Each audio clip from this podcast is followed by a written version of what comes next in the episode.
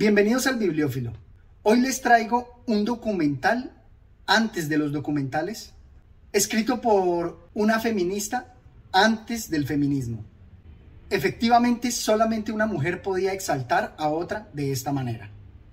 La palabra que Cristo había dado años atrás, cuando le dijo a su esposa que él utilizaría a débiles mujeres como mensajeros suyos cerca de los orgullosos y poderosos de este mundo, se había cumplido de tal medida que hizo de la vida de Catalina de Siena un único caso en la historia del mundo. Esta obra también evoca algunos de los comentarios que he hecho en otras, donde se destaca el papel de la mujer y cómo realmente la mujer pudiera ser el real Mesías, porque ella es la débil entre los débiles, la oprimida dentro de los oprimidos. Y me gusta mucho la forma como esta escritora, ganadora del Premio Nobel de 1928, exalta casi como a una heroína a este maravilloso personaje de la Edad Media. Se trata de la obra Catalina de Siena de la escritora Ingrid Anset.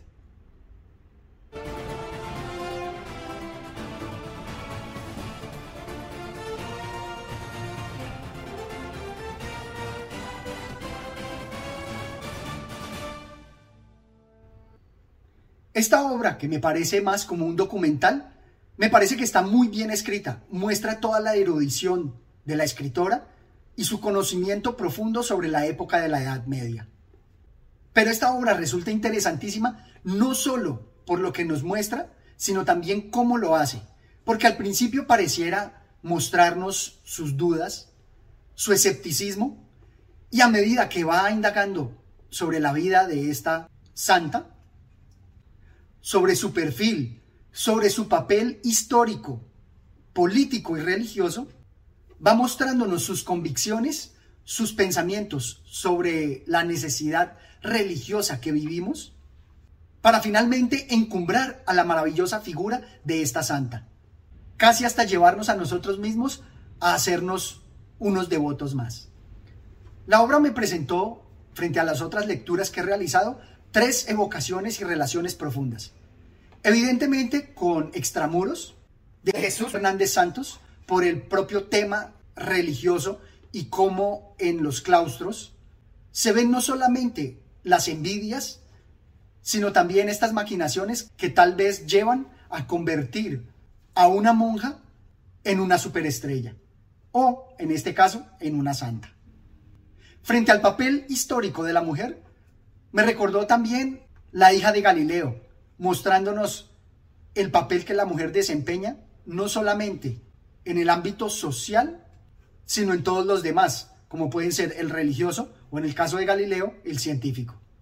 Y finalmente, con la obra que habíamos referenciado anteriormente de los grandes pensadores de Rudolf Eucken, me parece que la autora también presenta esa necesidad que tenemos los humanos por todo lo religioso.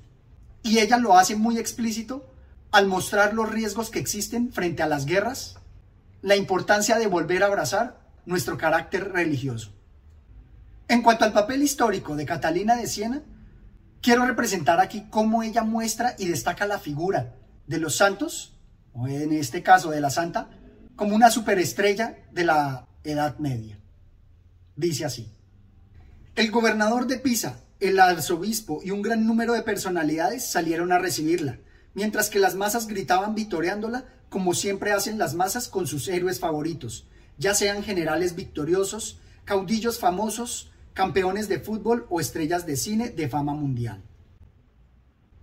Sigrid nos presenta al personaje histórico, desenmarañando todas las relaciones, todas sus vivencias, y como les decía, parece mostrarnos ese movimiento que va del escepticismo hasta el encumbramiento de esta gran figura, no solamente por sus aspectos religiosos, sino también políticos. Y para mí esta figura se me presenta como un equivalente a Lady Di, que también con su carisma logró desempeñar un papel fundamental en la política. Desde el punto de vista filosófico, me gustó mucho encontrar la confirmación de las ideas que presentaba Rudolf Eucken en cómo en la Edad Media la religión era parte de la política, porque veían nuestro comportamiento influenciado por la religión, no como algo aparte, sino como su consecuencia. Por eso no se separaban estas dos actividades, a pesar de que la preocupación no era principalmente por la sociedad y la justicia, sino más por nuestra relación con Dios. Dice así. De Belcaro escribió ella el jueves santo a todos los encarcelados de Siena. A sus queridísimos hijos en el dulce Jesucristo habla Catalina, sierva y esclava de los siervos de Dios. De nuestros pecados contra Dios, no de sus mayores o menores delitos contra la sociedad. Para ella la situación está en que lo que ellos necesitan es reconciliarse y ponerse en paz con su Creador, igual que lo necesita ella, ni más ni menos. Y entonces ella no busca reparar faltas o injusticias, sino más que así permanezcan ellos encerrados y encarcelados, buscar su salvación espiritual, más no la física. También en el aspecto filosófico me gustan mucho los ideales que ella plantea. Se podría ver allí el germen del imperativo categórico de Kant. Nos dice así. Naturalmente, sabía ella muy bien que centenares de miles de almas eran también lo suficientemente pecadoras para traer la misma miseria sobre el mundo y sobre la iglesia. Pero no era ella quien para juzgarlas. Ella debía juzgarse a sí misma. Y me parece que muy en consonancia con el pensamiento medieval, no se busca cambiar la situación material, sino únicamente la actitud de las personas frente a ello. Ella busca salvar a la iglesia únicamente con las creencias, únicamente con la fe, mas no tratando de remediar las injusticias o la corrupción que hay dentro de la iglesia. Eso lo deja a cada quien. Y me parece que ese desdén hacia lo que es la sociedad viene arraigado en lo que filosóficamente representaría una divinidad y donde se empiezan a presentar algunas contradicciones desde nuestra perspectiva frente a lo que es esa divinidad. Aquí, por ejemplo, nos habla de que Dios no nos necesita, pero igual permite que le supliquemos. De tal modo que se vio patente la gran verdad de que Cristo recibe un alma solo por misericordia, no por ningún merecimiento del alma. Esto, como nos lo decía Rudolf Eucken, no se ve que haya un merecimiento porque somos pecadores e imperfectos, no se ve un merecimiento para ser salvados, sino únicamente al criterio de la divinidad, como un regalo. Entonces eso desanima para que nos hagamos mejores en el mundo, porque no va a depender de nuestros actos, sino solamente de la voluntad divina. Y en otra parte nos dice, pedía Catalina misericordia a aquel cuya voluntad es que le pidan para que él se compadezca. Frente a todo esto es que empiezan a creárseme a mí las dudas fundamentales con respecto a lo religioso y propiamente católico. Y es que entonces Jesucristo no nos salva si no nos quejamos, si no lo pedimos. Él no conoce tanto nuestras necesidades que de pronto en su inmensa bondad no nos salvaría aún sin pedirlo. Todo esto que se adentra en los temas propiamente religiosos despiertan mi crítica, pues soy profundamente religioso, pero tal vez no tan católico porque veo la religión más al estilo de Spinoza. Y cómo no ver aquí algunos errores de los que nos plantea la religión en su historia y que desde la actualidad podemos contrastar. Como acá, donde nos presenta la figura de Jesucristo totalmente helenizada y adornada por Occidente.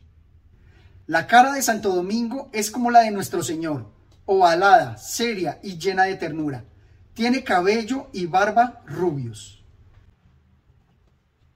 Es evidente que la figura de Jesucristo no pudo ser así, pero sí me gusta la forma como la escritora lo presenta, ya que incluso nos regala algunas escenas cinematográficas como esta.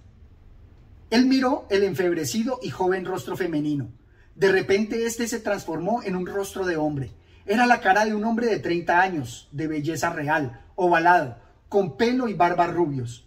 Él clavó su mirada en la cara del monje y Raimundo empezó a temblar. Levantó sus manos y exclamó, Oh, ¿quién es el que mira así? La voz de Catalina respondió, Es el que es. Y dicho esto, desapareció la visión.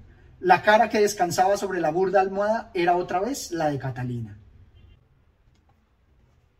Me gusta porque nos obliga a pensar desde la época medieval, no tanto desde el actual, y nos expone tanto a favor y en contra algunos argumentos que obligan a la reflexión. Por ejemplo, plantea en cómo los santos tal vez sufren un poco de soberbia al hacerse ellos responsables de la humanidad entera, o los mártires en cuyas espaldas está la salvación. También resalta algunos milagros o hechos extraños, tales como el éxtasis, el estado casi catatónico de la santa, su levitación y algunas señales y estigmas como los de Jesucristo, que no se constatan durante su vida, sino muy convenientemente posterior a su muerte y únicamente atestiguado por sus seguidores. Pero lo que sí me gustó sobremanera es un argumento que esgrime y que me parece muy ingenioso. Es este. Nosotros hemos hecho terribles experiencias sobre fuerzas físicas que pueden producir efectos como de posesión diabólica en toda clase de gente. En cambio, son menos las que tenemos sobre fuerzas físicas que puedan consolar, fortalecer y tranquilizar a los espíritus, alegrar a los desesperados y eliminar el odio y la envidia y la voluntad de hacer mal a los demás. Con esto ella logra sembrar en nosotros la duda para acercarnos un poco más a la divinidad, para que nosotros mismos abracemos lo religioso, para evitar las desgracias que ve en ciernes, propiamente en la historia que vimos de las guerras del siglo pasado.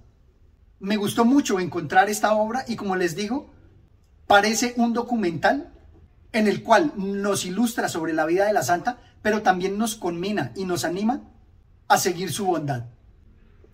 Esto es todo cuanto tenía por compartir con ustedes. Espero que se animen a leer esta maravillosa obra de la ganadora del premio Nobel. Que vean también los otros videos que he hecho sobre otros ganadores del premio Nobel. Y por supuesto, que me dejen sus comentarios. Hasta una próxima oportunidad. Gracias.